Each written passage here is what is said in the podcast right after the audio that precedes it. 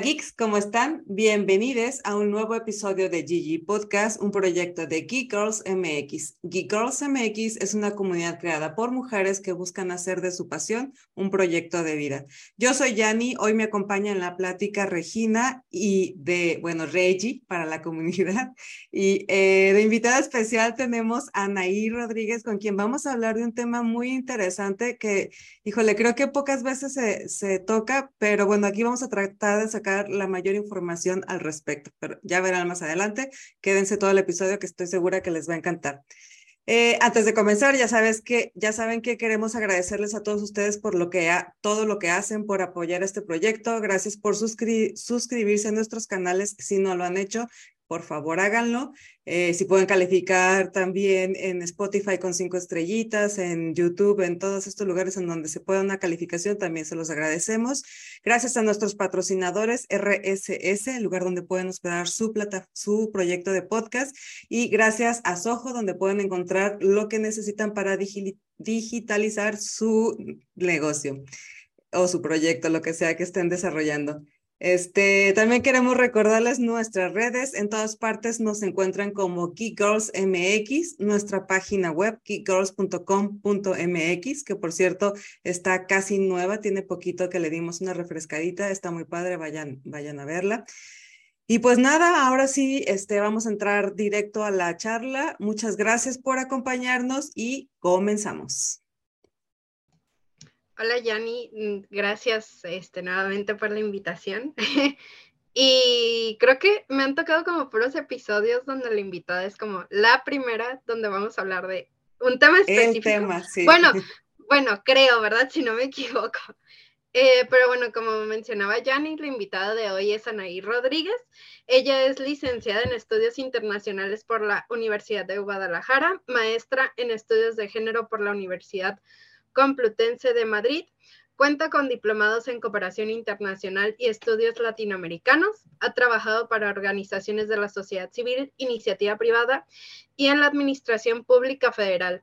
Formó parte del primer Parlamento de Mujeres de la Ciudad de México y actualmente forma parte del Instituto de Estudios sobre Desigualdad, que es la INDECIG, y donde desempeña un cargo como codirectora y aparte, o sea, aparte de todo eso, es fundadora y vocera de Menstruación Digna México. Y bueno, pues muchas gracias Anaí por estar en este episodio con nosotras.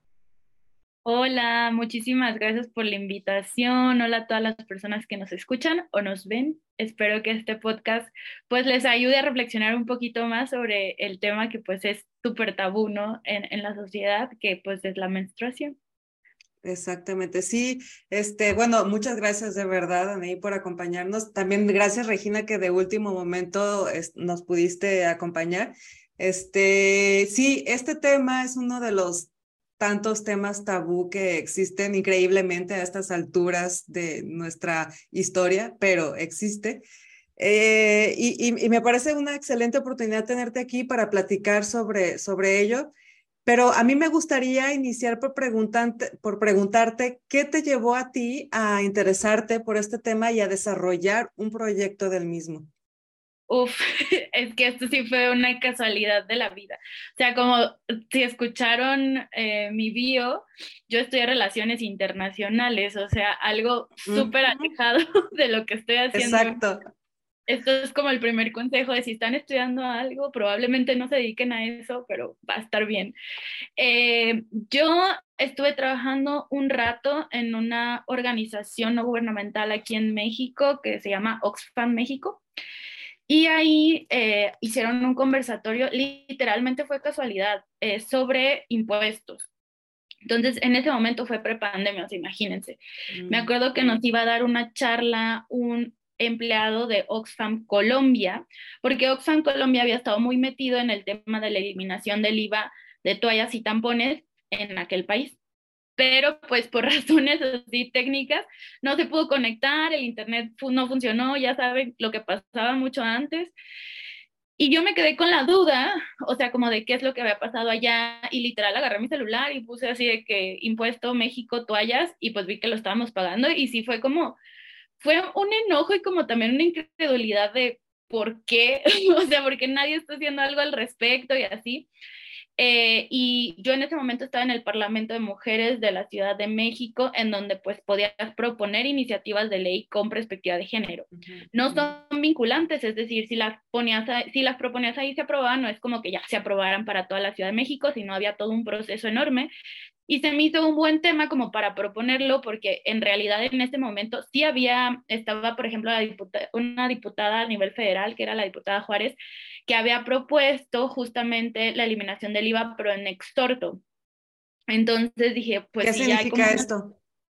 Que no era vinculante, o sea, era como un llamado a que se eliminara el IVA, pero no era así como vamos a eliminarlos. Los extortos son llamadas o llamadas de atención, por así decirlo. Y, y, pues dije, ya, ya está eso. Y literal llegué con una compañera que se llama Melissa Guerra, que todavía está en Menstruación Digna México, y le conté, le dije, oye, en Colombia está pasando esto, se eliminó el IVA, aquí hay IVA, hay que hacerlo. Pero en, la, en, la, en el Parlamento Mujeres no se podía meter el IVA porque el IVA es federal. Entonces mm. teníamos que hacer algo local. Y ahí me di cuenta que, bueno, el movimiento de menstruación era mucho más allá de eliminación del IVA, o sea que también venía el tema de la gratuidad y demás, ¿no? ya más adelante tal vez desarrollaré, pero es, un, es digamos, un movimiento del menstruativismo relativamente nuevo, eh, porque no tiene así muchísimos años que, que se nombra como tal, a partir yo creo que unos 10 años cuando menos, que Naciones Unidas empezó a hablar del tema este, entonces, pues ya nos dimos cuenta que era todo movimiento y pues propusimos la gratuidad de productos de toallas, tampones y copas en la Ciudad de México. Pero pues en ese momento, que fue en 2020, no, 2019, pues todavía la verdad fue como un poco difícil incluso llegar con organizaciones de sociedad civil para decirles que se sumaran al proyecto, con personas tomadoras de decisiones, porque pues e, era normal, ¿no? No se hablaba de este tema y como que te decían, bueno, pero dime cuántas personas beneficia y yo, pero es que no hay datos. Así, a la mitad de la población, ¿no? Nada más y nada menos. Sí, pero, o sea, por ejemplo, en el tema de gratuidad era, pero cuánta, o sea, como que pedían mucha información que no se tenía en ese momento, que ahorita ya con los avances sí se tiene. Y, y, era como de, bueno, sí, pero hay otras prioridades y no sé qué. Y decía, pues claro, o sea, sí entiendo que en la agenda feminista podría haber otras prioridades como que no nos maten. Pero, pero para mí era como, esto también es importante, ¿sabes? Y creo que al principio eso fue como el tema, ¿no? Empezar a hacer como, en, más bien, que las personas tuvieran conciencia de que la menstruación era un, un problema para el acceso a derechos para muchas personas y no todas vivimos con este privilegio de poder tener un baño, toallas, tampones, etcétera. Entonces, pues así empezó. Y bueno, contacté a Melissa, que siempre estuvo ahí, mi, mi compañera. Empezamos a buscar organizaciones, eh, personas tomadoras de decisiones. O sea, literal, yo desde mi Twitter les mandaba un arroba Mensajes directos. Sí, yo predicando, ¿no? Oigan, tengo una iniciativa. O sacaba correos y los mandaba de, hola, soy flanita, hicimos esto, queremos que se ponga el tema en la agenda, no sé qué. Y pues así, o sea, algunas organizaciones dijeron que sí, otras que no. Eh, algunas personas tomadoras de decisiones no recibieron, otras no. Entonces, poco a poco se fue conformando. Al principio éramos cinco personas, o sea, literal. Y pues ya ahorita somos un montón, somos más de 100. Y creo que, que eso ayudó a que pues el tema ahorita eh, se visibilice un poco más. Justo ahorita estaba haciendo antes de esto un barrido de como lo nacional y hay muchísimas iniciativas que no necesariamente tienen que ver con la colectiva, sino que han, han fundado sus propias colectivas y demás en estados y eso es lo que queríamos, ¿no? Que el tema se pusiera en la agenda y que se empezara a autogestionar y fuera sustentable. Sí, porque además hay muchísimas cosas que derivan de esto, o sea, no solo se trata de tener los suministros que las mujeres necesitamos, sino que hay, hay muchas cosas más que, que podríamos eh, sacar a partir de ahí. Pero, y entonces, en estos momentos, el proyecto sigue en proceso, o sea, sí, ya, ya existe en la agenda, ya, vamos, sí está, sí, sí logró avanzar de como estaba al, al principio. Sí, muchísimo. O sea, creo que este, bueno, a lo mejor las personas que, que, estén escuchando se acordar, todos los derechos de la mayoría de que tenemos las mujeres ahorita, pues los hemos peleado, ¿no? Entonces, de repente, el avanzar en agendas es muy lento. Eh, Y, y, este movimiento, la verdad es que cuando nos reunimos con otras organizaciones, porque al ser una colectiva, pues están organizaciones tanto muy grandes a nivel nacional como pues colectivas, ¿no? De, de ciertos estados que a lo mejor no son tan grandes. Nos ayudó mucho haber estado como trabajando en pandemia en el sentido de que todo lo hacíamos virtual y se podía descentralizar el movimiento, porque a veces lo que pasa con estos movimientos es que todo se queda en Ciudad de México y eso pues tampoco está padre. Yo soy de Guadalajara, entonces para mí era importante como sumar a los demás estados y, y, eso nos ayudó a tener colectivas en, en, diferentes estados. Lo que pasó es que empezamos a meter, o sea, yo le llamo la operación pulpo, porque literalmente parecía, hicimos todo, o sea, teníamos tres objetivos al principio, ¿no? Que era eliminar el IVA en toallas, tampones y copas, eh, buscar la gratuidad de toallas, tampones y copas a, a nivel universal, o sea, todas las personas, y tener más investigación sobre menstruación.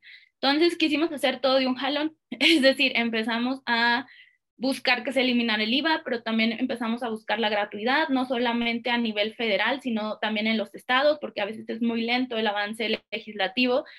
Y se logró, hasta el momento van 11 estados que han logrado aprobar la gratuidad de toallas, tampones y copas en las escuelas. ¿Cuáles son? A ver si me acuerdo. O bueno, con unos que nos des así ya como examen, ¿no? A ver, dime los cinco estados de... El primero, el primero fue Michoacán. O sea, ese sí te, te, lo puedo decir. Y el último fue Baja California, que fue hace dos semanas. Mm. Michoacán, Baja California, Morelos, Yucatán, Oaxaca, Jalisco, eh, Sonora fue hace poco, Tamaulipas, ya dije Morelos, ¿verdad? Ay, me faltan tres. Ay, perdona los tres estados que... Ah, Colima, Colima. Colima. Colima es muy importante porque Colima no solo aprobó la gratuidad de los productos, sino también los permisos menstruales en las personas trabajadoras del Estado y en las escuelas. Es decir, que las mujeres, niñas, adolescentes u otras personas menstruantes que pudieran demostrar que tuvieran dismenorrea, era solamente con esa causal, podrían faltar con goce de sueldo si eras trabajadora o si eras estudiante, que se te dieran las clases virtuales, lo cual es muy importante. Y me faltan dos, pero bueno, se ha avanzado en, 11 estados, que, es muchísimo para los tres años que tenemos con esta colectiva, ¿no? Eh, se eliminó ya el IVA, a partir de enero, del 1 de enero de este año ya no se paga el 16% por toallas, tampones y copas. Y en temas de investigación, justamente el año pasado se logró de la mano de UNICEF México y ECITI Latinoamérica publicar la primera encuesta nacional sobre gestión menstrual, que es un avance enorme porque eso nos permite ver en dónde estamos situadas. Y ahora sí, si nos piden datos, decir, pues aquí están los datos, hay un montón de datos al respecto. No sé, a mí de los datos que más me llamaron la atención fue que más del 80% de de las mujeres que, encuestamos, porque esto tiene representatividad nacional, lo hizo parametría, este, decían que la menstruación era una desventaja en comparación con los hombres, ¿no? O sea, eso para mí fue brutal porque es como, o sea, literal por un proceso fisiológico que no decidimos, ya nos vemos con una desventaja de inicio, ¿no? Imagínate todas las demás que acumulamos. Eh, por ejemplo, el 10% de la población reportó que sí tuvo un cambio con lo de la vacuna del COVID, que eso también ahí se manejó mucho en redes sociales y lo pudimos preguntar. La mayoría de las mujeres, personas menstruantes que entrevistamos utilizan la toalla desechable, después está el tampón y en tercer lugar, yo, todo el mundo pensaba que era la copa y no, son las toallas eh, reutilizables. Y de hecho el 30% de las que lo utilizan, ellas las hacen, lo cual habla como de una autogestión de la menstruación, que ahí habrá que, que delimitar si es por falta de recursos o no sé, pero nos pareció interesante como ver eso. Y, y así, o sea, muchos datos más. nosotros también intentamos mapear sobre todo el tema de la infraestructura, porque es un tema que no se toca mucho, pero que también es importante. No solamente hay que dar los productos, ¿no? Hay que proveer todo lo que se necesita alrededor para poder tener una menstruación digna, desde un baño hasta un seguro en la puerta. O sea, yo digo, de verdad es horrible las personas menstruantes que están escuchando. Es horrible ir a un baño público y que no hay un seguro en la puerta y quieras cambiarte el producto, sea cual sea. Y que estés haciendo malabares, porque de por sí hay que hacer malabares en un baño público y aparte con todo el, con todo lo que conlleva esto. o que no hay papel o no hay agua y es como, ¿y ahora qué hago? ¿no? Y ahí te quedas en el baño. Esperando a ver si algo. Sí, rezando porque alguien entre. Sí, de gritar. No, pero sí es súper importante. O sea, como que hay conceptos que nosotras, por ejemplo, yo en este momento como que siempre, no sé si he mencionado, pero hablamos nosotras de gestión menstrual. O sea, gestión menstrual porque la menstruación no implica solamente un tema de salud, sino también implica un tema de infraestructura, de economía, social, cultural y demás. Y por eso hablamos de gestionar la menstruación, no solamente de, o sea, por ejemplo, higiene menstrual, ¿no? Pues no, es mucho más que eso, es mucho más que higiene. Y no solo del acto eh, como tal, sino, bueno, es que no es un acto, es como, no, solo del de, el, momento como tal, sí, o sea, es todo lo que, todo lo que envuelve. Y, por ejemplo, dentro de esto, la información, porque creo que una de las principales cosas de las que carecemos lamentablemente es de información, justamente. Y cuando tú me dices gestión de pues se me vienen a la mente muchísimas cosas, desde eh, tener un control, ¿no? De saber qué, qué, día estás y qué significa qué día, el día en el que estás. Obviamente los problemas como disminuir los cólicos, o sea, si la gente, si las personas, hay muchas personas que ni siquiera tienen acceso a usar lo básico como una toalla, mucho menos un analgésico que le ayude a, a sobrellevar las molestias que nosotros sabemos que existen y muchas veces pueden ser muy fuertes. A mí lo que se me hace súper interesante, de verdad que casi, casi no lo creo, es que se haya logrado que eh, se justifique la ausencia de alumnas o de trabajadoras, incluso con goce de, de sueldo en, tantos estados. De hecho, son más estados de los que yo pensaba. No, lo de la, la, ausencia solamente es en Colima por ahorita. Ah, ok, ok. Los otros 10 sí es la gratuidad nada más. Sí, Colima tuvo ahí esa peculiaridad, es que te digo que como que fue creciendo el movimiento y se van hablando de más cosas, ¿no? Yo siempre hago la referencia que el movimiento de menstruactivismo se puede dividir en dos. La primera parte en donde empezaron justamente a pedir que se eliminara el IVA, que la gratuidad y pues ya, ¿no? O sea, como que eso era. Y ahorita ya estamos en algo como derechos menstruales, que incluye permisos menstruales, que incluye medicamento, que incluye consultas médicas, o sea, que es todo lo, lo que, con lo que gestionamos la menstruación, que incluye infraestructura y demás, más allá de solamente dotar el producto o de que se elimine el IVA. Y, o sea, la eliminación del IVA son 43 países los que han logrado eliminarlo o reducirlo. El último fue España, no hace tanto, a finales del año pasado, que redujo creo que al 5% el, el impuesto, que es lo menos que se puede en la Unión Europea. Nosotras en América Latina fuimos las cuatro, las, la cuarta, porque está Colombia, Nicaragua, Trinidad y Tobago y nosotros. Mira. Entonces, no hay muchos países que lo han logrado y en gratuidad, uy, la gratuidad universal solamente está en Escocia, o sea, es decir, que cualquier persona puede llegar a pedir una, toalla, un producto y demás. Imagínense, el camino que Escocia inició fue en 2018. Es un montón de tiempo y apenas el año pasado fue que se, que se dio la gratuidad universal. Entonces, sí, son muchos años de trabajo. De hecho, Escocia inició con eh, investigación. Lo primero que hicieron fue investigación para saber quiénes no tenían acceso, cuántas personas no tenían acceso a los productos. Después los dio en las escuelas y ya en estos últimos años es cuando lo están dando de manera universal, ¿no? Y luego están algunos países que lo tienen como acceso solamente universal en las escuelas, ¿no? Y luego ya está el caso de México, que sí hay estados en donde se tiene, pero hay otros en los que no. O sea, no, no es todavía a nivel federal, que incluso también valga decir que aunque se han aprobado 11 leyes, más bien 11 reformas a la ley, pues muy pocas cuentan con presupuesto que ese es otro tema, ¿no? O sea, porque es como, ya sí lo aprobamos, qué felicidad. Claro, pero ahora empieza todo el camino de, pues, asignale dinero, porque pues las toallas y los tampones y la educación menstrual no va a llegar así de pararte de magia. no llueve. Ajá, y eso es lo que nosotras ahorita estamos haciendo. intentando que en los congresos locales se apruebe un presupuesto para esto. Oye, y normalmente preguntamos cuál es el principal obstáculo en, en, los, en los objetivos de las invitadas, pero esta vez yo quisiera preguntarte al revés, ¿qué crees, qué discurso, qué recurso, qué, qué, estadística, qué información fue la que tú crees que más ayudó a que se aprobara por lo menos en, en estos estados? la iniciativa? Yo creo que fue el tema que en su momento hicimos mucha campaña, mucha campaña sobre todo en redes sociales y con personas tomadoras de decisiones. Yo no sé cuántas reuniones tuvimos con diferentes personas para recalcar que justamente es un tema de acceso a derechos.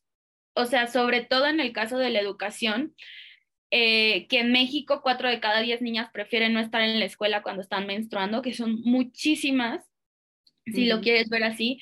Y es por... ahorita son menos, ¿eh?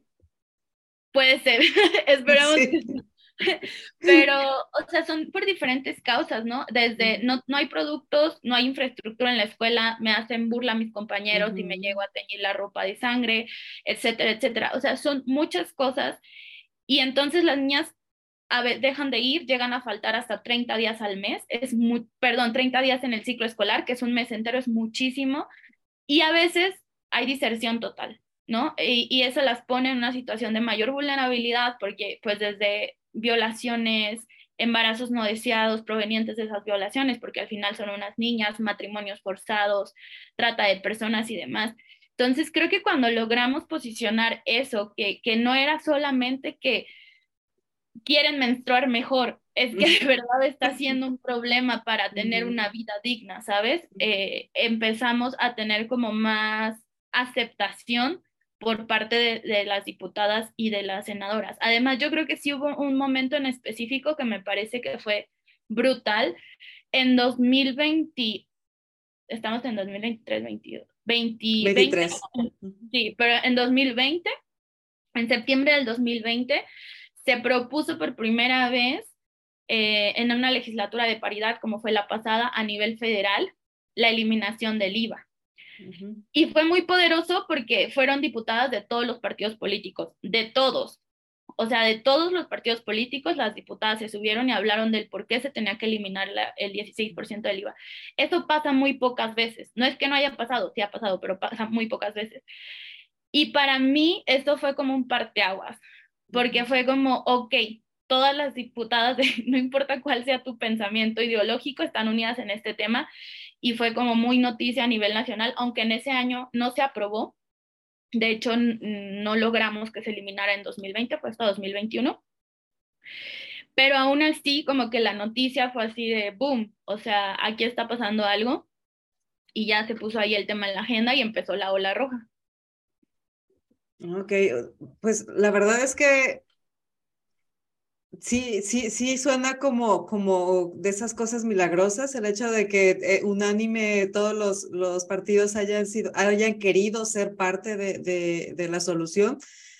Tal vez, tal vez se deba a que existe eh, mayor participación de las mujeres dentro de la legislación, o no sé, ¿tú, tú qué crees que sea Sí, sin duda. O sea, el tema de que en esa legislatura que fue la pasada haya habido un 50-50, 50 mujeres, 50 hombres, no solamente para el tema de menstruación, ¿eh? para muchos más que se pusieron pues a discusión.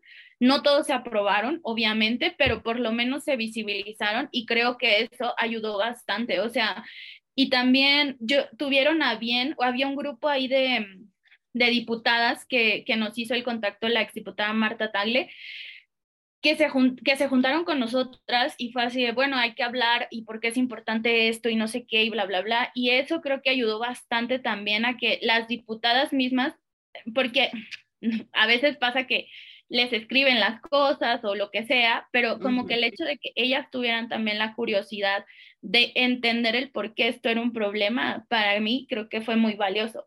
Incluso después de que no se aprobó la, la iniciativa, se juntaron con nosotras y fue a ver, vamos a ver qué salió mal. Porque esto evidentemente hubo ahí pues desinformación y demás, y con eso nosotras pudimos pues hacer una mejor em, estrategia para el siguiente año y ya el siguiente año, de hecho, ni siquiera se tuvo que proponer en el Congreso. Salió directamente el gobierno federal proponer esa eliminación.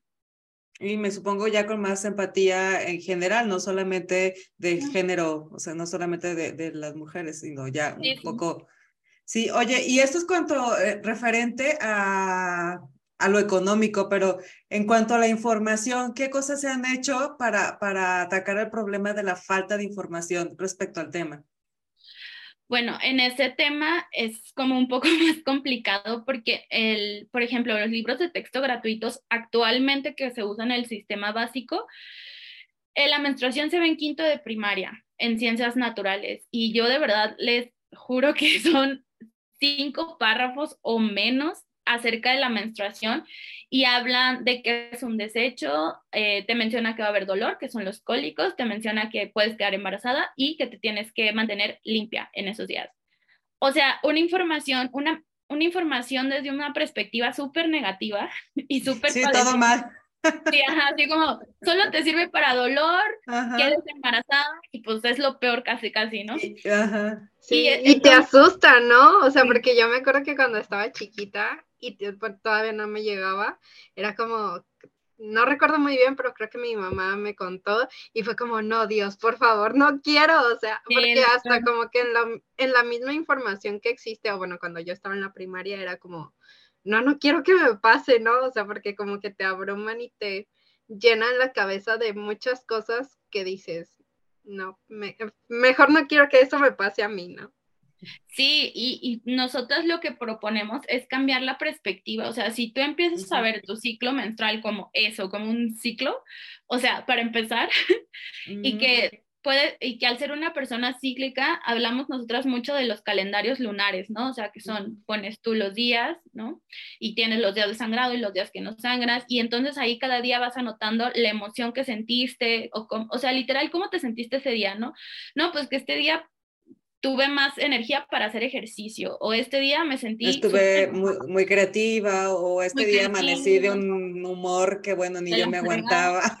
Ajá, o hoy tuve muchas ganas de llorar o así. Entonces, si tú haces eso, nosotros decimos, siempre háganlo por tres meses, vas a ver que eres cíclica y que de repente en el día 14 y 15 tú vas a ver que en esos días estás más concentrada, pero que en el día 22 y 21, 22 son los días que estás más dispersa, pero también vas a ver que a lo mejor la primera semana tienes más ganas de hacer ejercicio. O sea, como el autoconocerte, que es una herramienta que poco se nos da, no solamente en el tema físico, sino también en emociones y demás, es una herramienta muy poderosa y que serviría para ver la menstruación desde otro lado, ¿no? Saber que tu cuerpo está bien, saber que tu, todo tu cuerpo está trabajando, porque todo tu cuerpo trabaja cuando menstruas entonces, eso es lo que nosotras como vemos.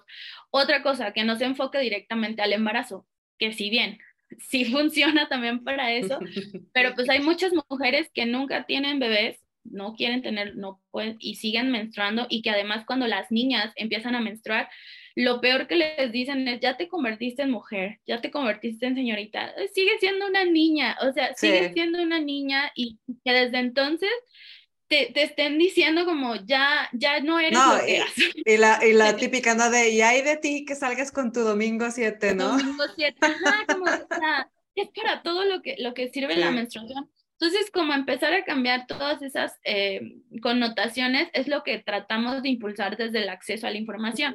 Pero para eso se necesita reforma también de los libros de texto gratuito, ¿no? Que al final de cuentas es donde se imparte la educación, eh, digamos, más en lo general, porque pues si bien nosotras podemos hacer campañas y lo que sea, pues no le llega a toda la población. Sí, claro. Entonces, ahorita lo que estamos tratando de hacer es justamente proponer las reformas a los libros de texto gratuito, que es una chambota, sí, y que va a llevar mucho tiempo también, pero creemos que es importante que se empiece por ahí, ¿no? Sí, no, me sí, encanta. Porque creo que... No, va, ah, dale, Regina. Yo nada más rápido. Porque creo que también este, hay algo importante, es que no solo las personas que menstruamos somos las que deberíamos de tener esa información, porque solo a veces es como muy tabú ese tema de que, ay, bueno, cuando vamos a hablar de menstruación es solo para las niñas, ¿no? Y es como, o sea, no, no me acuerdo dónde una vez conocí a un tipo que pensaba que menstruábamos cuando queríamos, así como, ah, pues sí, cuando se les antoja, ¿no? Y yo así de, no, o sea, ojalá fuera así, ¿no? Pero, o sea, porque también es mucha ignorancia, o sea, de justo lo que dicen ahí, ¿no? O sea, de que la información que se nos comparte es como, o sea, la tenemos, pero es como, ay, bueno, pues solo las niñas, ¿no? Y es como, no, o sea, todas las personas creo que deberían de saber, porque justo les digo, ahorita me acordé de, de esa persona no me acuerdo dónde la conocí, pero sí fue como, o sea, ¿cómo no vamos a eso, no? Sí, es súper es súper interesante eso porque nosotras se han impartido talleres pues de, de, menstruación y demás y tratamos de que siempre sean con niños y niñas, ¿no? O sea, como que ahí hay también dos posicionamientos. La primera que es como el hecho de que se haga solo con niñas es como un tema más de para que no les dé pena hablarlo, ¿sabes? Y como que tengan la confianza de expresar todo y de preguntar sus dudas, que si estuvieran niños. Pero está la otra parte en que dice, o sea, ¿por qué lo dejan en secreto, sabes? O sea, ¿por qué los niños también no pueden escuchar esto? Porque al final de cuentas, las burlas, eh, el bullying y demás viene de parte de las personas que no menstruan. Y viene de parte de la desinformación. Totalmente, o sea, yo, yo, a mí, Anaí, me gustaría pensar que es eso, que es desinformación, literalmente, o sea, de, de, los, de los hombres, sobre todo de los hombres cis que, tienen, eh, que no tienen el proceso de la menstruación y que por eso tienen tanto tabú y tanto estigma. Y eso es algo que también hemos querido cambiar. Eh, de hecho, el año pasado hicimos por ahí un pilotaje de menstruación para hombres, literal, eran grupos de solo hombres, eh, donde, o sea, era increíble porque a mí me encantó, o sea, yo tuve la oportunidad de estar en los dos y en uno, o sea, se compartieron hasta recetas de que hasta un señor que tenía unas hijas y es como, ay, yo a mi hija le doy esto. Por El té de manzanilla y todo esto, ¿no? No, fíjate que yo conocí un remedio que no conocía, que es eh, eh, chocolate en agua con ruda con un bien. para los cólicos y el señor ahí de que no, esto le da a mi hija y, le, y todo bien y no sé qué, y no, y yo con mi novia y ponían otros, yo con mi novia le doy esto, así como que están compartiendo. Y también creo que eso es parte de, de, de compartir experiencias, porque en el otro grupo, por ejemplo, salieron, no, es que mi esposa eh, cuando está menstruando es así, así, no, la mía es así, así, así, y eso también le decimos, para que vean que no es la menstruación de todas son iguales, no son experiencias que cada quien tiene y las vive de una manera distinta, ¿no? Yo hay veces que menstruando me quiero morir, así que no, porque odio esto. y hay veces que no siento nada, o sea, literal es como, ah, ok, ¿sabes? Sí, pero igual, perdón por interrumpir, pero también ahorita Naí tocó un tema digo, un punto interesante de que también, o sea, a veces solo lo enfocamos como con los niños, porque es como, bueno, como el primer contacto que obviamente van a tener las niñas con la menstruación, pero también, como dice, también es como concientizar a las personas adultas, porque también algo que ahorita recordé es que el simple hecho, bueno, antes creo que ya no lo hago tan seguido, eh, de que, no sé, estoy en el trabajo o en algún lugar público y siento que me, que me bajó y tengo que ir al baño a ponerme una toalla y hasta la escondía y era como, no, o sea, ¿por qué me van a ver con una toalla? Y, y después, o sea, como que fui consciente y dije, pero pues, ¿qué tiene de malo, no? O sea, como si fuera droga o no sé, como escondiendo las cosas y creo que, o sea, también como dicen ahí, no solo enfocar a los niños y a las niñas, sino creo que a la población en general, o sea, porque nosotras pues empezamos a menstruar a, no, no sé la edad exacta, pero no se pone en la primaria, secundaria, y dejamos hasta los 50, 40 años.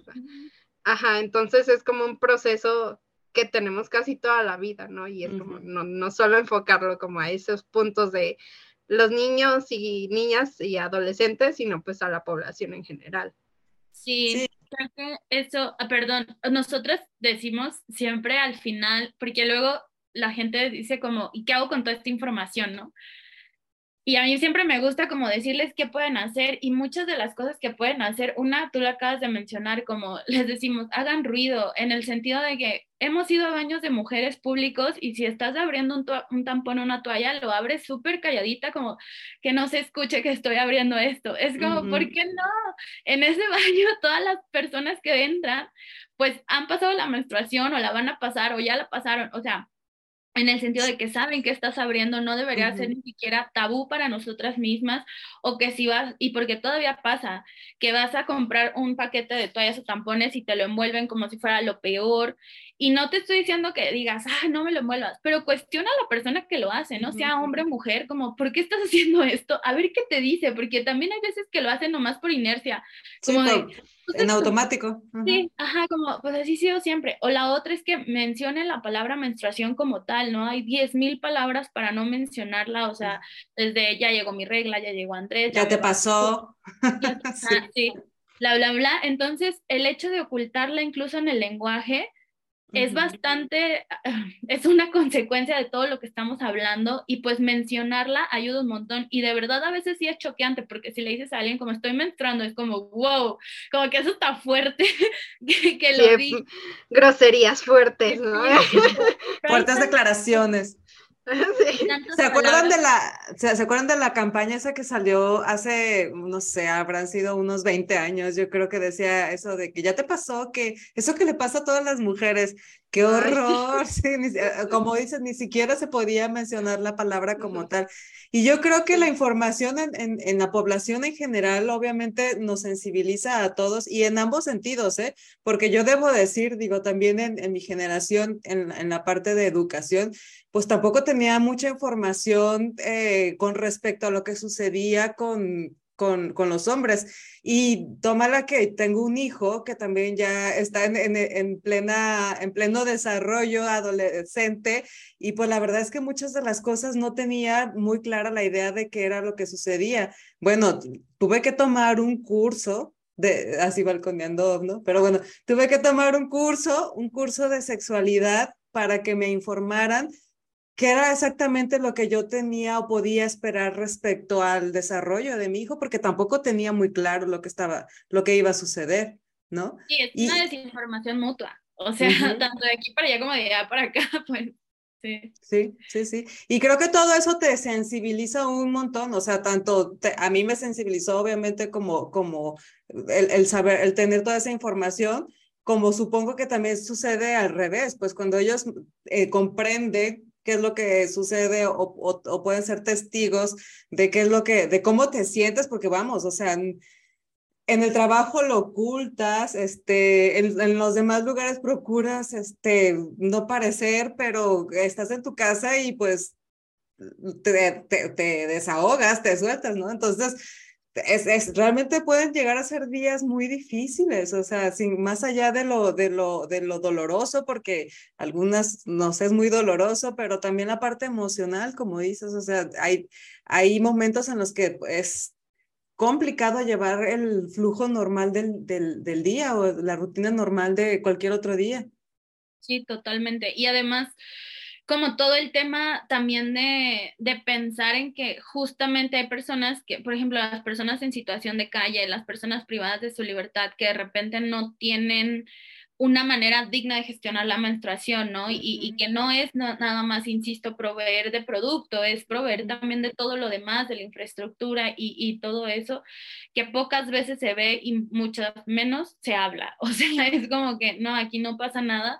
Y también este, nosotras hemos estado como trabajando mucho en ese tema, como en que se visibilice que las personas incluso eh, de movilidad, que les llaman personas migrantes, pero las personas que están en movilidad también, eh, sobre todo en, las estaciones migratorias que están acá en, Ciudad de México, perdón, no les proveen estos insumos. O sea, hay tantas y tantas causas que, más bien, tanta y tanta población súper específica que tiene esta misma necesidad que habría que atender de alguna otra manera, ¿no? Incluso empezamos ahora por las niñas y adolescentes, mujeres, jóvenes, personas menstruantes en educación obligatoria pública porque era mucho más sencillo hacerlo, ¿no? Porque sabemos cuántas son, dónde están, etcétera, etcétera. Pero obviamente queremos que esto llegue a todas las personas en general y que pues ojalá en un punto no existe el tabú y que se pueda hablar abiertamente de esto para que nadie se sienta incómoda. Y simplemente el hecho de sentirte incómoda, yo digo, a veces estás en el trabajo y estás en una junta y te estás menstruando y estás sentada y pensando, uy, a ver si ahorita que me pare. Que me levante, sí. sí. O sea, es como que y eso te genera un estrés también, o incluso lo que, decía de, de mm, esconder el, el atuendo del tambón para ir al baño, ¿no? Que nadie lo vea de mis compañeros, etcétera, etcétera. Y, y es súper difícil como vivir con eso, además de todas las demás presiones que tenemos en la vida cotidiana. Entonces, como quitar esto sería un gran avance y creo que se está logrando. O sea, obviamente falta un camino enorme, pues, por hacer, pero poco a poco. Pero ya estamos aquí hablando del tema, que es un gran, un gran paso. Exacto. Yo, fíjate, hace poquito, en diciembre, en octubre o noviembre, no sé, el año pasado me invitaron a dar una charla en un colegio de ingenieros. Yo no había dimensionado eso. O sea, como que yo dije, ah, sí, porque era una amiga mía. Charlas. Sí, yo dije como que, pues tranquilo, una charla normal. Llego y todavía, o sea, como que llego y yo de verdad no dimensionaba, o sea, evidentemente vi un público más masculino, pero no, como que no me caí el 20. Y ya dije, ok, y ya después, pues ya sabes, hubo cóctel, no sé qué, y se me acercaron varios hombres a decirme como, no, muchas gracias, yo no sabía que hay todo un ciclo, no sé qué, así, o sea, y era como, wow, y ya después hablando con las chicas que me invitaron, me dicen, es que, o sea, date cuenta que es la primera vez que se habla de menstruación en un colegio de ingenieros donde el 95% de las personas que están aquí son hombres, o sea, y ya este año, hace, bueno, la semana pasada, pusieron en los baños del Colegio de Ingenieras, Ingenieros, producto de gestión menstrual gratuito. Entonces es como, son avances que dices, qué increíble que de una charla por lo menos haya salido como esta iniciativa y este entendimiento, porque, o sea, mi, mi, amiga que es ingeniera y sus amigas me contaban que ellas se pusieron el método, el dispositivo, el, el creo que más tenía el Dios, no sé cuál, o Mirena, no me acuerdo, para no menstruar, porque era todo un problema estar en obra, supervisando obra pública y no había baños. O sea, y los baños eran para hombres y los baños estaban sucios y más, y se pusieron los dispositivos para no menstruar. Entonces es como, wow, o sea, serio? lo que se tiene que hacer para poder ejercer tu profesión. O sea, es como estas cosas que dices, qué loco que que no, que no hayan pensado nunca en eso, pues, o sea, que las condiciones de los baños portátiles públicos en las obras son, sean tan deplorables para preferirte poner un dispositivo y no menstruar nunca más. Qué horror. Sí, sí, sí, está, está muy fuerte. O sea, y si se ponen a pensar es aún más, ¿no? Como que siempre también recomiendo de pregúntenle a su mamá cómo era cuando menstruaba o a su abuela. O sea, las, por ejemplo, las toallas con alas o sea, las toallas con alas desechables que conocemos, se empezaron a vender por ahí de los años 60, 70.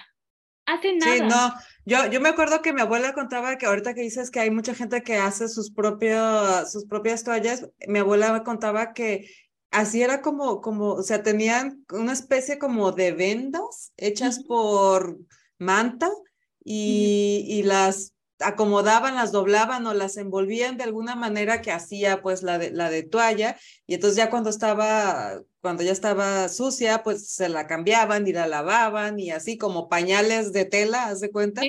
Y, y, y, así, o sea, obviamente las toallas desechables y ir a la farmacia a comprarte algo no existía, o sea, era algo que ellas mismas se tenían que ingeniar para... Es más, me, me acuerdo que me decía, pues buscabas un trapo viejo que ya nadie usara y lo cortabas y, lo, y tú lo hacías y, y para que ese ya fuera tu, tú o tus, por lo menos tenías dos, yo creo, quiero pensar. ¿Sí? Sí, o sea, es, es, todo un tema loquísimo porque creo que también se invertía poco en, en investigar, ¿no? O sea, como en la investigación de productos más, más medioambientalmente amigables, porque ese es otro tema, ¿no? Porque de repente nos decían de que no, pero es que ¿por qué no promueve la copa, la copa, la copa? Pues sí, hermano, ojalá, pues si tú quieres usar la copa, úsala y demás, pero el tema de la copa es desde lo económico, no todo el mundo lo puede comprar, lo accesible en el sentido de que no la venden en todos lados, el tema de la infraestructura, una vez más, ¿no? O sea, ahí necesitas aún más infraestructura para poder gestionar tu menstruación con una copa. Y el otro tema y aún más importante es que con todo esto de los mitos y demás, el hecho de autoexplorarte, por ejemplo, y de saber qué tamaño de copa eres, etc., o de meterte la copa y demás, pues es también un tema tabú, porque Todo tabú, sí muchas mujeres no lo han hecho y no lo quieren hacer y demás. Entonces es como que la copa es para quien la quiere usar y que esté disponible, sí, que esté gratuita, sí, que se les dé información también, pero habrá personas que no la quieren o no la pueden usar y también está bien. Entonces, vámonos por el otro lado de crear productos desechables, mayormente amigables con el medio ambiente y así podemos tener todas las opciones, ¿no? Porque si no otra vez que las mujeres decidan a favor del medio ambiente, también que salven el planeta y demás, o las personas menstruantes, y eso también no está bien, ¿sabes? Sí, sí, pues eh, dejas la responsabilidad solamente a un segmento muy pequeño que cuando no es solo nuestra responsabilidad, la responsabilidad del medio ambiente nos compete a, todos los que habitamos en este planeta, sí. Sí, y sí es cierto, o sea, realmente incluso hay gente que, que puede ser hasta alérgico al, al, al, al, material con lo que está hecho o que, como dices, o sea, no, no sabes cuál es tu tamaño, este, no sé, o sea, hay muchas razones por las cuales puedas, puedes o no usar un producto y prefieras otro en lugar de, ¿no? No, y que también como el, el, pues sí, el, la oración de mi cuerpo, mi decisión, va mucho más allá del aborto, ¿no? Es en todos los aspectos. Entonces, hay mujeres que se les facilita más el uso de tampones, pues por, no sé, o toallas o lo que sea, y también como que está feo juzgarlas por eso. hubo un momento en que, en que sí tuvimos ahí un tema con algunas personas por este, por justo el uso de la copa, porque era como, pues no estás viendo que hay muchas personas que tienen desigualdades que van muchísimo más allá, ¿no? O sea, yo sé que es más barato comprar una copa y que a largo plazo te, pues, te rinde más, pero para una familia de los deciles más bajos, o sea, de los menores ingresos, es muy difícil gastar tanto dinero porque, pues sí, ¿cuánto solo. 500 pesos si quieres. De un jalón, o sea, está... O comprar un paquetito de, no sé, treinta y tantos o cuarenta y tantos. Que está, y aún pues así, fíjate, nos salió en la encuesta que, por ejemplo, en Puebla, en especial en Puebla, había un porcentaje de la población que renunciaba a comida o pago de servicios o medicamentos para poderse comprar las, los productos de gestión menstrual. O sea, que eso habla de que de verdad hay gente que ni siquiera tiene para comprarse toallas y tampones, ¿no? Ya no digas una copa. Imagínate estar en la situación entre que, entre que tengas que decidir eh, de comer o comprarte una toalla sanitaria. Esto porque también porque también, o sea, otro punto importante es que no solo te, bueno, yo hablando obviamente desde mi privilegio, que no solo te compres los productos de gestión menstrual específicamente, o sea, toallas, tampones, copa, calzones menstruales, sino que hay, este, tengo cólico, tengo que ir por la pastilla, ¿no? Que hay el tecito, hay la compresa caliente, o sea, son cosas que, pues si no tienes ni siquiera para una toalla, pues menos para eso, ¿no? O sea, y, y, justo como mencionaban ahí, es como, pues sí, obviamente todos queremos que todo vivamos en un mundo feliz y de igualdad y demás y que el medio ambiente esté al 100%, pero es como, pues primero hay que priorizar los, los problemas que tenemos, ¿no? O sea, lo que decía, ah, bueno, ya sí, ya se quitó el IVA, ¿no? Bueno, ahora vamos que los productos sean gratuitos, ah, o sea, como check, check, check, check, check, porque sí es difícil poder abarcar todo al mismo tiempo, ¿no? Y, o sea, les digo, ojalá viviéramos en ese mundo, todavía no. Pero sí, o sea, porque solo a veces pensamos es como, ay, bueno, pues la copa o el producto menstrual, pero también es como, ay, bueno, las pastillas, eh, la cita con el ginecólogo, etcétera. O sea, son demasiadas cosas que a la larga es como, no manches, ya me gasté tres mil pesos, dos mil pesos, ¿no? Que obviamente no toda la gente lo, lo tiene. Sí, es como paso a paso ahora hablamos de derechos menstruales, como les decía, ¿no? Como todas estas causales que de repente tienen que ver con la menstruación y que necesitan una atención médica, en especial de las de los del personal médico ginecológico, pues sí está más cañón porque, o sea, una cita, no sé, a mí, por ejemplo, mi ginecóloga me cobra 900 pesos por la consulta, más el medicamento. O sea, es como que literal. Sí, no, y si te vas a hacer el chequeo y te vas a mandar a hacer análisis de rutina, ni siquiera nada, en, nada en particular, solo los de rutina es otro buen bonche, entonces sí, o sea, no es cualquier cosa. La idea es que justo se pueda legislar en torno a todos los digamos, todo, todo lo que llamamos gestión menstrual, ¿no? Que también incluye esta parte súper específica de salud y, y, sobre todo que se le destine el presupuesto, o sea, porque si no, pues vamos a estar como estábamos antes, que, que es un poco frustrante porque es como, ok, ya lo aprobaron, bueno, que esa voluntad política también se vea en asignarle millones de pesos, porque esto sí necesita millones de pesos, ¿no? O sea, ahorita te digo que buscando, estaba, por ejemplo, en Morelos, que es un estado chico, diga, comparado con otros estados muchísimo más grandes, se hacía el cálculo que se necesitan 18 millones de pesos para poder proveer de, este producto de manera gratuita. O sea, entonces sí se necesita mucho dinero si lo quieren ver así, que tal vez del porcentaje del gasto del Estado. Comparado con cualquier otra cosa es nada. Ajá.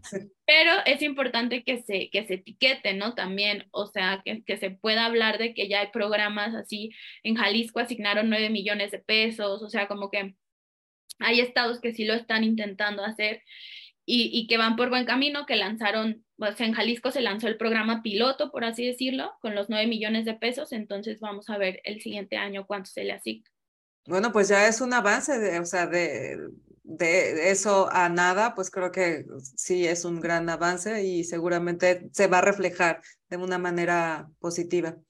Oye, a mí, no, adelante, porque tengo otra pregunta, pero si quieres Es que este, me llama mucho la atención que eh, este tipo de temas, junto, por ejemplo, con los de alimentación y esto, son temas en los que países latinoamericanos como Colombia, México han ido punteando y, y luego, pues pareciera que en, en, países primermundistas, más desarrollados como europeos, se, no, no, no están tan pues es que no sé si no sea a favor, no sé cuál sea la razón por las cuales en estos, en este, en estos países no se avanza tanto en este tipo de, temas, porque yo estuve viendo sobre la parte de la información y creo que en Europa, o sea, ya sabes, esto de los sellos y lo de poner información y lo de incluso pro, prohibir ciertas cosas que de plano son incomibles, en, Europa no, no, está pasando, no en todas partes. Entonces, y ahorita que me comentas esto también de este tipo de iniciativas que pues se suceden más acá, en esta parte, en esta parte baja del mundo, y que allá todavía no se logra tanto avance, que es un país nada más el que está, el que está, digamos, al 100% y, y, ajá, y luego los otros están en el mínimo que pueden y así. ¿Tú qué crees que, que, a qué crees que se deba? Digo, tú has estado también en esos otros países, ¿qué te ha tocado ver allá? ¿Cómo se vive este tipo de desigualdad allá? Sí, es súper raro, porque también creo que, eh, o sea, a ver, creo que es mucho el tema yo viví en España un tiempo, ¿no? Que es lo que tengo más fresco. Y es un tema también creo que hasta de falta de conocimiento. O sea, no sé si es porque a lo mejor sea muchísimo más la burbuja, o sea, sea más la población que sí lo tiene que lo que no, ¿sabes? O sea... Ok, no hay tanta necesidad allá a lo mejor. Sí, claro, uh -huh. y sí la hay, o sea, la hay, obviamente la hay en todos los países, si no sería una falacia, ¿no? Pero a lo mejor la necesidad no lo es tanta, ¿sabes? O sea, como que se han enfocado en otros temas también, yo creo, de la agenda feminista, como ya la tienen muy avanzada en, en, uh -huh. en ciertas cosas, uh -huh. y no se han enfocado tanto como en estos movimientos, pero creo que es por ahí, aunque ahorita con el tema de la eliminación del IVA, eh, como te digo, ya se sumó España y, y, son varios países de la Unión Europea que lo tienen al mínimo que pueden, pero también hay otros que lo tienen como al máximo, ¿no? Que sí es, es bastante, no sé si también porque la, la condición económica les permita pagarlo, eso también puede ser, ¿no? Porque pues tienen a lo mejor uh -huh. mejores ingresos o demás, uh -huh. y por eso no ha sido como tan tema tan fuerte, pero es lo único que, que se me puede ocurrir Sí, ese es un buen punto, que, que digamos el, el, nivel socioeconómico esté más elevado que acá y entonces al menos las personas que no tienen la posibilidad y obviamente pues acá sí son muchas más las personas que tienen ese, esa limitante. Y luego, por ejemplo, está el tema de que yo en España vi varios restaurantes y ahorita hace rato una amiga me mandó un audio que ahorita está en Berlín y ella ya también vio varios restaurantes que tienen cajas de de producto de gestión menstrual en los baños, por ejemplo. Mm -hmm. o sea, entonces, no sé si a lo mejor ya conscientemente está un poco más avanzado y por eso no se necesitan legislaciones, no, no lo sé, pero, pero me parece que va por ahí, ¿no? Como que no lo ven como un problema o no lo ven, o sea, a lo mejor allá no hay cuatro de cada diez niñas que dejan ir a la escuela uh -huh. por causa de la menstruación, ¿no? A lo mejor hay una, que sí, que, que no debería haber ninguna, no estoy diciendo que no es importante, pero a lo mejor uh -huh. por eso no llegan a la, a la agenda pública, ¿no? Puede ser. Pero sí. ahora, en España, por ejemplo, sí estoy muy consciente de que hay un movimiento de una colectiva ahí que, que, fue la que logró que se redujera el IVA y que está em, empujando mucho por la gratuidad, sobre todo en centros, centros comunitarios, me parece que se llaman, para que pues la gente que lo necesitaba ahí lo pida. Entonces, sí se está como por ahí levantando eh, un poquito más la, la, ola roja. Sí, pues tiene, tiene total sentido lo que, lo que me estás diciendo. Digo, no es uno experto en el tema, pero tiene, tiene sentido. Sí, solo, solo me daba curiosidad porque eh, justo en esta semana he estado escuchando información, mucha información al respecto y me llamaba la atención que, que, que pues pensarías, ¿no? Que fueran en, en, por ser países primermundistas, fueran en la punta del movimiento de educación y de, en cuanto a, a, lo, a lo en cuanto al, al, tema de la menstruación y todo esto, pero yo específicamente estaba viendo información eh, relativa a la, a la, alimentación. Sí, ahora también, por ejemplo, en África hay varios países que están como avanzadillos en el tema de la menstruación, como dando gratuidad en las escuelas y demás. Eh, hay países que también ya no tienen el IVA, o sea, sí ha habido como un movimiento, a lo mejor más de los países del sur, por así decirlo, del sur global, eh, que no me gusta llamarlos así, pero saben cuáles.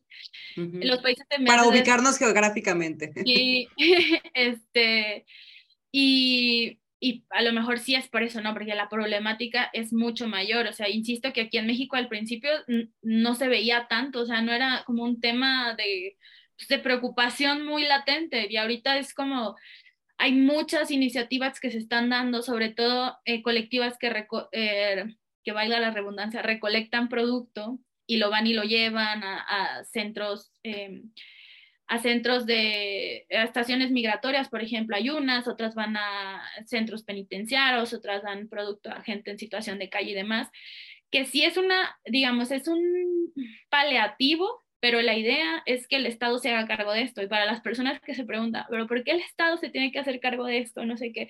Pues simplemente porque el Estado es garante, es garante de derechos.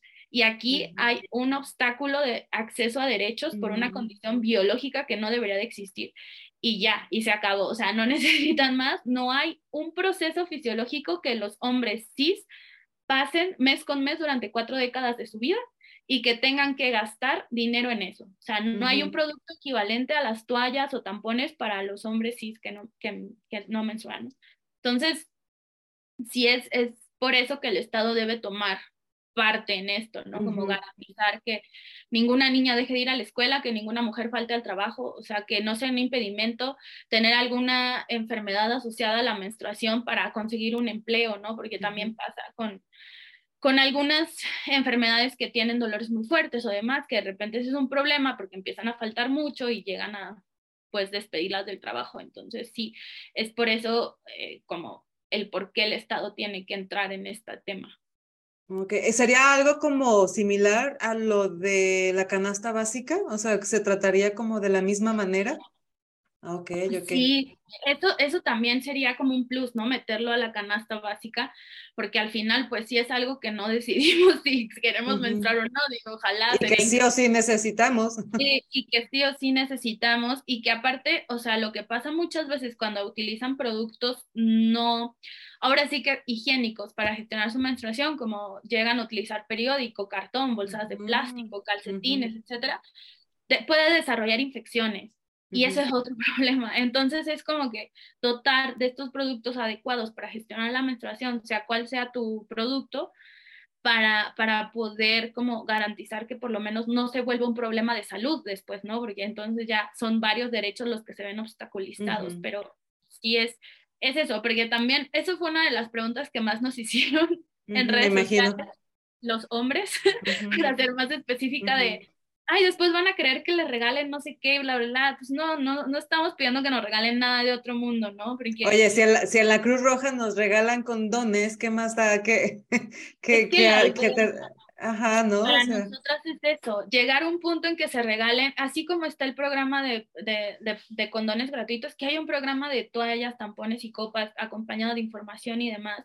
Porque yo siempre digo, no les molestó que durante todos los años pasados pagáramos un impuesto que ustedes no pagan porque no lo pagan. O sea, estamos contribuyendo al Estado durante muchos años y eso nunca fue un tema, o sea, no fue como, ay, qué injusto porque están pagando. No, eso no importó. Pero ahora que estamos exigiendo que se nos den productos gratuitos, ahí sí es un tema. Ahora sí ya. ajá, como no tiene sentido lo que estoy planteando y eso es algo que, que cuesta mucho a veces eh, hacer entender a las personas o que sean conscientes de esto también por la falta de información, ¿no? Porque a lo mejor habrá, o sea, yo no dudo que haya un hombre que no sepa nada y que piense que sangramos azul o como había comerciales, ¿no? Que antes, seguramente, o sea, porque pues nunca le han mostrado realmente cómo es esto, porque a lo mejor en las clases de la primaria les dijeron, sálganse los hombres y vamos a hablar solamente que sí sucedía, ¿eh? Sobre todo en, en, las áreas rurales, o sea, yo no dudo que todavía lo manejen así. Sí, actualmente ahí UNICEF tiene un estudio bueno en donde entrevistan a algunas profesoras eh, y justo dicen que hasta a veces arrancan las hojas porque no pueden ver ese tema. Entonces, es que sí, es mucho, es mucho el, el, camino que tenemos que recorrer, porque digo, o sea, imagínate que llegue a una escuela las toallas y tampones y que, el que sea un hombre el que la dirige y que el director diga, no, aquí no se da esto o que lo venda, o que los padres de familia mismos digan, no, no les den eso a nuestros hijos. O sea, hay tantas cosas ahí con, este tabú, con esta desinformación que podrían pasar, que sí se necesitan como estrategias bien definidas para que esto pueda llegar a buen puerto, ¿no? Y es en lo que estamos trabajando. O sea, el trabajo como menstruación digna no se acaba en ya nos aprobaron la ley. es, Queremos que la prohíben, queremos que den dinero, queremos que se implemente, queremos evaluar lo que se implementó y poder ver una, un cambio, ¿no? Y el cambio no se se va a ver, o sea, yo soy consciente de que no se va a ver aquí a cinco años, o sea, sí va a tardar en que a lo mejor una niña ya pueda ir a la escuela sin ninguna preocupación de, ay, eh, me voy a teñir la ropa de rojo, o sea, porque... Y que, eso esté, y que eso esté crucificado, ¿no? O sea, que además sea como lo peor que te puede pasar. Porque te puede pasar, la verdad es que te puede pasar, es como hay un alto porcentaje de probabilidades que te que suceda. Entonces, ¿por qué tenía o sea, yo todas. tenía pavor humano, o sea, yo me acuerdo que me ponía como tres shorts debajo de la falda y en el receso no me levantaba de mi butaca. Y el suéter amarrado y todo lo que podías, o sea, todo lo que podías hacer para evitarlo. Y si te pasaba, y si te llegaba a pasar, era de verdad lo peor que te podía pasar, o sea, llorabas, llorabas del horror de que te había pasado el accidente. Sí. y que eso también está súper interesante, ¿no? Como lo vemos como un accidente y no como algo totalmente natural o como el hecho de manchar. Manchar ahí en, la, en el diccionario es como desprestigio, deshonra, algo así, o sea, tiene una definición bien rara Sí, que, que, de repente dices, wow, o sea, insisto con el tema del lenguaje porque en este caso importa mucho en cómo se han ido poniendo tabús y tabús y tabús y tabús en torno a la menstruación y los utilizamos, ¿no? Y también la gente que esté escuchando eso, ténganse paciencia, o sea, porque esto no cambia de la noche a la mañana, no es que mañana ya vas a decir, ay, voy a menstruar, no, pasa mucho. Eh, a mí incluso que tengo años en esto, te digo que a veces llega la menstruación y digo, puta madre, o sea, esto es lo peor, o sea, no, claro, o sea, porque hemos estado toda nuestra vida con toda esta información súper negativa en torno de lo peor que te va a pasar, son los peores días, ya te arruinó el viaje a la playa, ay, no quiero ser mujer, etcétera, etcétera, como para que de un día a otro lo cambies, no es tan fácil, o sea, entonces sí como que, pues téngalo presente y si en algún momento poco a poco va a ir como aflorando también, nosotras desde Menstruación Digna siempre decimos como, no estamos diciendo, vean su periodo como lo mejor del mundo, lo más positivo, no, Solamente traten de pensarlo desde otro punto de vista para que vean que no es tan malo como nos lo plantearon. Sí, me encanta eso que dices, de, cambiar la perspectiva al respecto y eso puede implicar cualquier cosa y puede ser hasta muy personal, ¿no? Pero el simple hecho de que ya dejes de verlo como lo peor que, los peores días del mes, porque luego hasta llegas a pensar eso, ¿no? Bueno, mis peores días del mes, o, o, alguien puede decir, bueno, es que está en sus días, ¿no? Y ya por eso es como, ahí está en sus días, señalada, juzgada, y, y hasta haya expectativas negativas respecto a tu comportamiento y bla, bla, bla, ¿no? Todo lo que lleva, eh, toda esa información negativa, pero es es cierto lo que dices, o sea, es, es, nuevo para nosotros hablar de esto, es nuevo el, que, el intentar cambiarle el significado, ya si no positivo, por lo menos neutral, ¿no? Que tampoco sea como, como sanatizado. Sé que hay muchos programas y muchos lugares en donde incluso hasta hacen ritual y lo hacen como algo lindo y es toda una fiesta y todo eso, ok, si no te quieres ir hasta allá, eh, está bien, pero, pero por lo menos quítate esa carga de encima, ¿no? Porque como, ¿para qué la traes? Si de todas formas te va a pasar cada mes, entonces, ¿para qué cargas esa negatividad? por siempre. Por, exacto, si tienes la opción de, de, de, de, no hacerlo. Y está padrísimo, está padrísimo esto que estás haciendo. Yo de manera personal te lo agradezco como, como mujer que soy, pero también te lo agradezco como, como mamá y, y, sé que es un tema difícil, estoy segura que te has topado con un montón de obstáculos y bueno, los que vienen, como dices, incluso tienen que prevenir qué tipo de situaciones se van a encontrar en el camino bajo las circunstancias a las que lleguen con el programa. O sea, es un trabajal súper pesado que alguien tiene que hacer. Así es de que yo en lo personal, gracias, estoy segura que muchas, muchas personas te lo agradecen. Estoy segura que además ni siquiera mujeres, yo también conozco y, sé que hay hombres que también están muy a favor de la información, por lo menos, si no de otra cosa, de la información. Sí, no, sí ha sido un trabajal y también no lo he hecho sola, ¿no? O sea, ha sido todo un acompañamiento de muchísimas personas que han se han sumado a esta colectiva y han puesto tiempo, saberes y demás, incluso todas las alianzas que hacemos con los gobiernos, con otras organizaciones, o sea, sí es un trabajo como de muchas horas, pero también creo que hay mucha disposición, insisto, yo ahora, o sea, yo cuando fue en 2019 que empecé esto, o sea, no imaginaba tanto, tan rápido y tanta disposición y, y, y como toda esta conciencia de muchas personas ya o de movimientos que se están formando en torno a lo mismo. Y eso es lo padre, porque es como ya está el tema ahí y ya hay muchísima gente trabajando y seguramente esto va a cambiar en, en algunos años a lo mejor la siguiente generación ya le toca un tema libre de tabú en torno a la menstruación. Y a mí me gusta decir que nuestro objetivo es que deje de, existir esta colectiva, ¿no? Porque si dejamos de existir quiere decir que ya, ya nuestro trabajo se acabó. Eh, eh, el, problema se solucionó, lo que sigue. hasta luego. Entonces, pues ojalá que, que, poco a poco se vayan abriendo más espacios y por eso estos espacios son súper valiosos, como eh, que, que, la gente que de repente no está tan familiarizada, porque luego siempre hay una burbuja, ¿no? Obviamente en, en, las redes sociales de menstruación digna, pues sigue gente que está involucrada en el tema o lo que sea, pero falta salir como a la gente que literalmente pues está en otra onda y, y que, que, escuchen esto, como que lo compartan mucho y que empiecen, sobre todo a hablar, eh, también otro, otro como tip que les digo es como piensen en qué hablan con sus amigas cuando hablan de menstruación.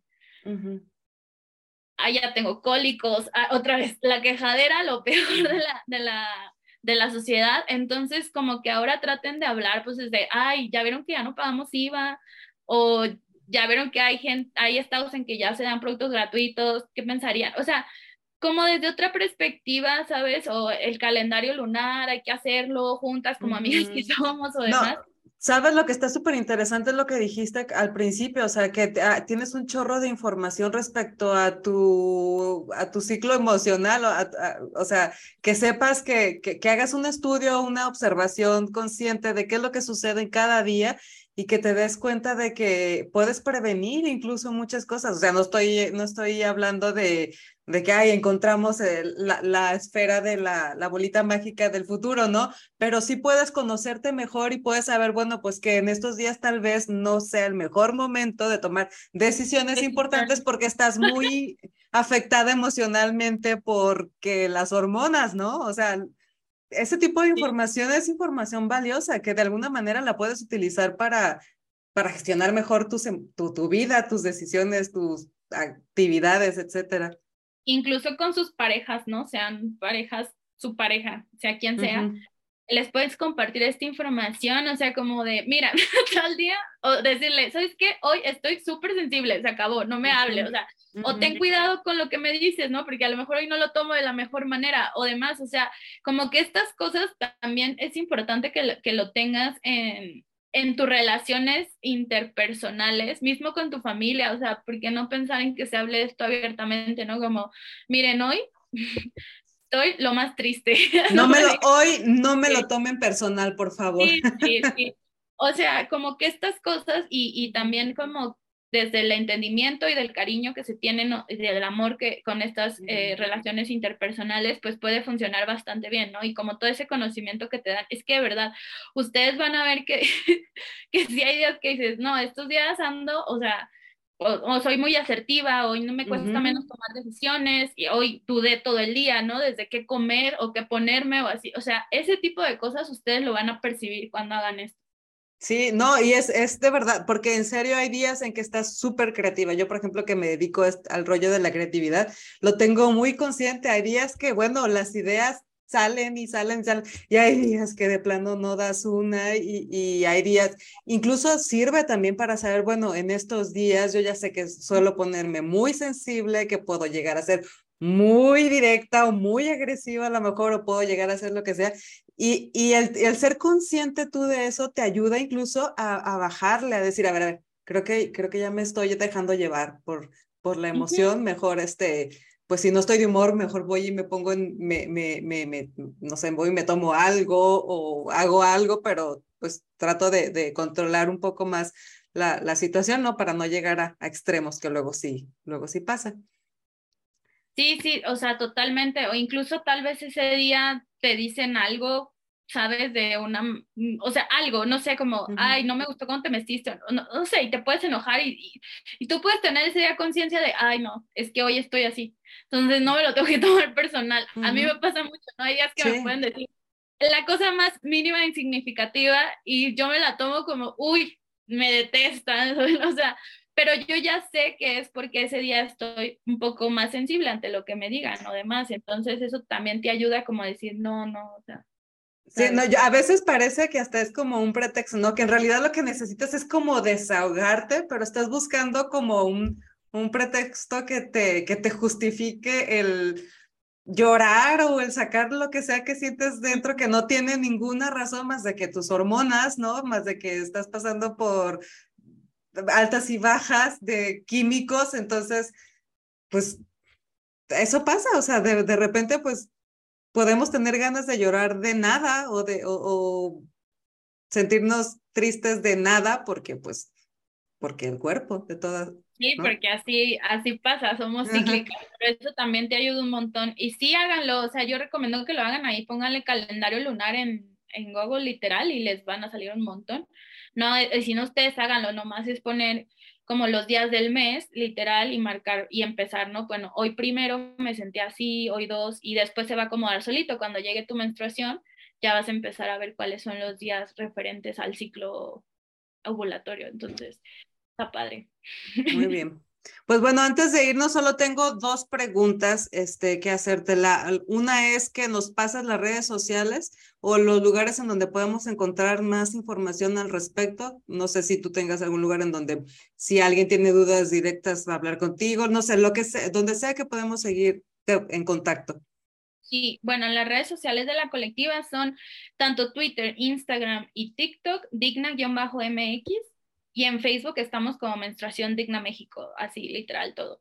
Hay más cosas en Facebook porque en Facebook durante toda la pandemia hicimos un montón de conversatorios. Mm. si los buscan, ahí hay desde productos menstruales, de, sí, todos los productos menstruales, cómo usarlos y demás, hasta el por qué tiene que ser un tema en la agenda pública, por qué se debería de eliminar el IVA, que eso ya se logró y demás.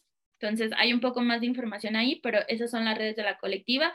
El correo es menstruaciondignamexico.com. Ahí si ustedes quieren, porque también de repente vamos a dar charlas en universidades, en mm, preparatorias, o sea, si nos invitan, nosotras vamos, ¿no? Puede ser de manera virtual, si no se puede. Y también damos el acompañamiento, si ustedes son una colectiva, alguien aquí está escuchando y quiere presentar, bueno, reformar la ley en su estado para que se pueda tener acceso a la gratuidad de productos, también ahí nos escribe soy de tal colectiva, bla, bla, y nos ponemos en contacto con ustedes para poder, pues, iniciar el trabajo de, acompañamiento, que es totalmente gratuito, evidentemente. Eh, y pues sí, esas son las redes de, de la colectiva.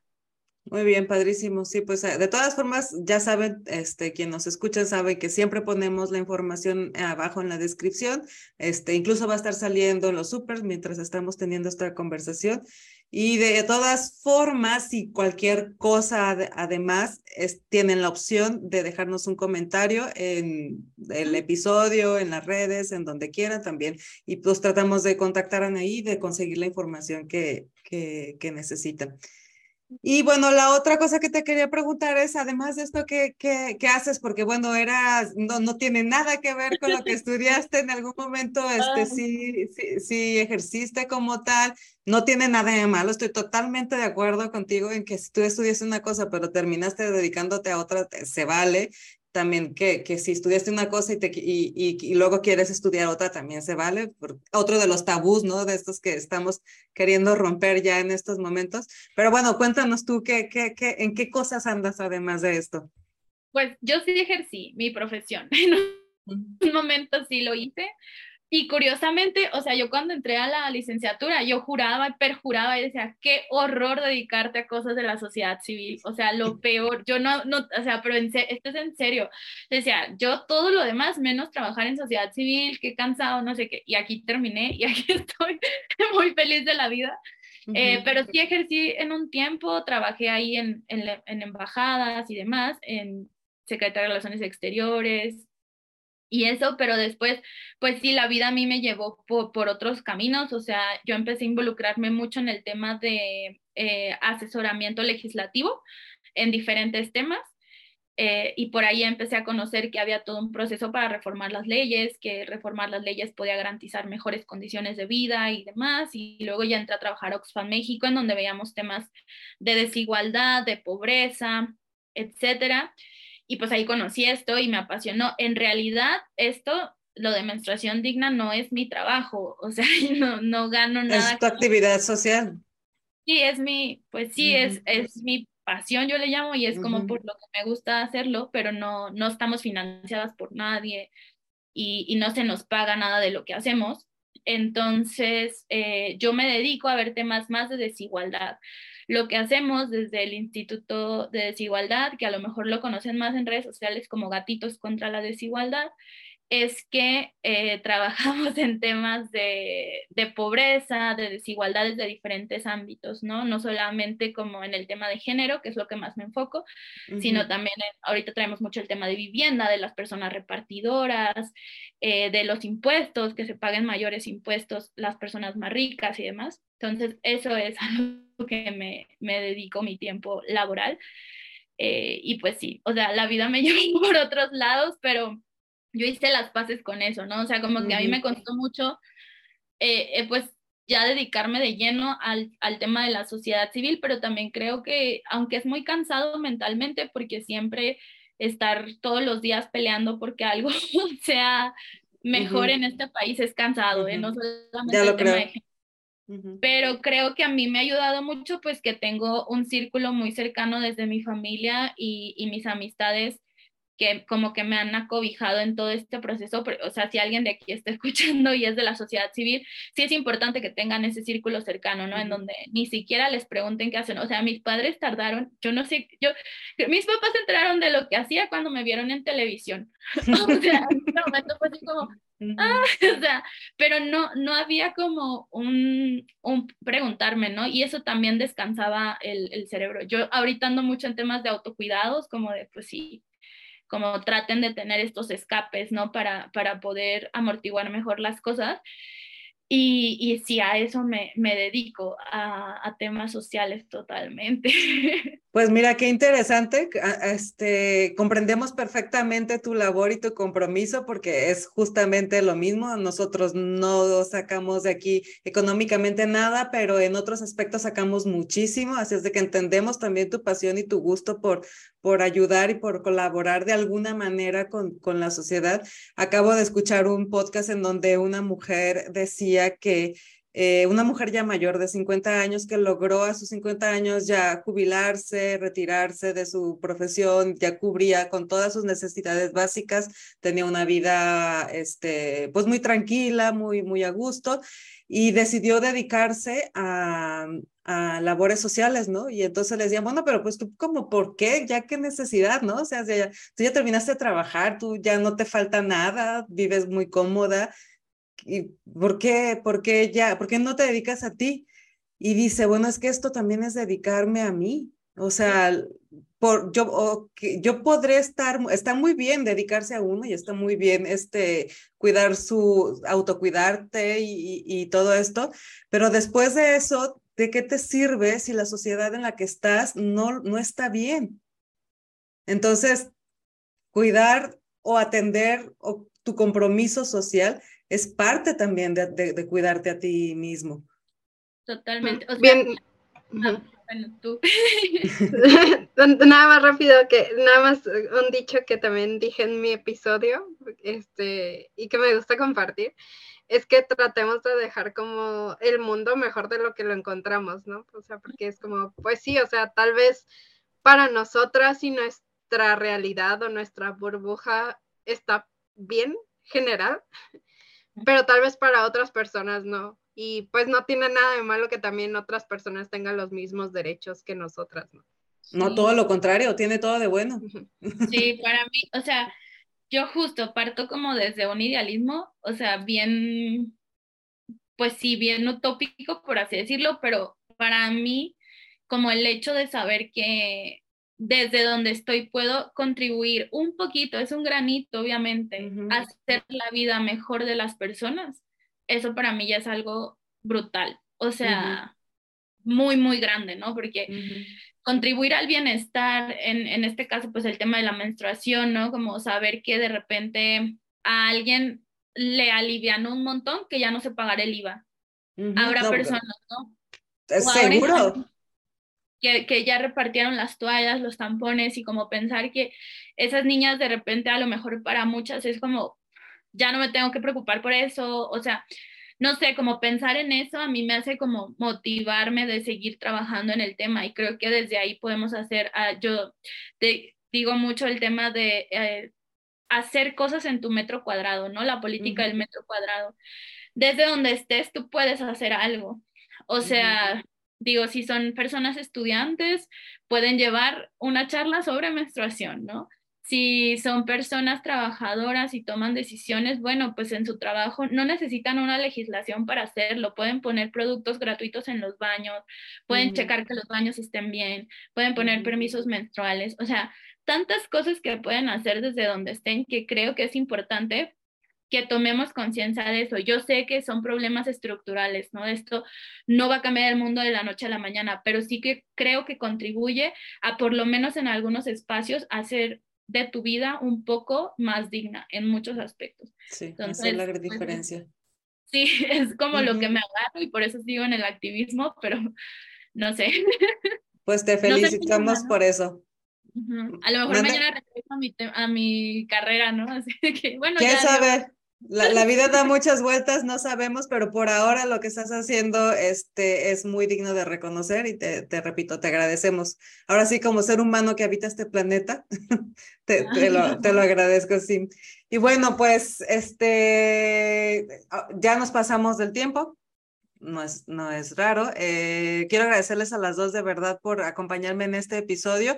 Te vamos a invitar, Anaí, porque ya vi que tienes mucho tema de que, de que, digo, en otra ocasión ya hablaremos de temas de desigualdad, no solo, no solo de género, como dices, o sea, al parecer estás muy involucrada en, en todo tipo de, de, de temas de estos, este, y bueno, por lo que veo podemos tener, hay, hay, conversación para otro programa fácilmente, entonces ya te estaremos contactando y, e invitando nuevamente a que nos acompañes a platicar en otra ocasión. Pero bueno, por ahora muchas, muchas gracias por tu tiempo, gracias también Regi por acompañarnos, este, gracias a los que se quedaron hasta el final del episodio. Recuerden que nos pueden seguir en redes sociales y en todas partes como Geekgirls MX. Pueden también ir a visitar nuestra página geekgirls.com.mx. Y pues nada, chicas, gracias. Nos vemos en el siguiente episodio. Muchas gracias. Gracias.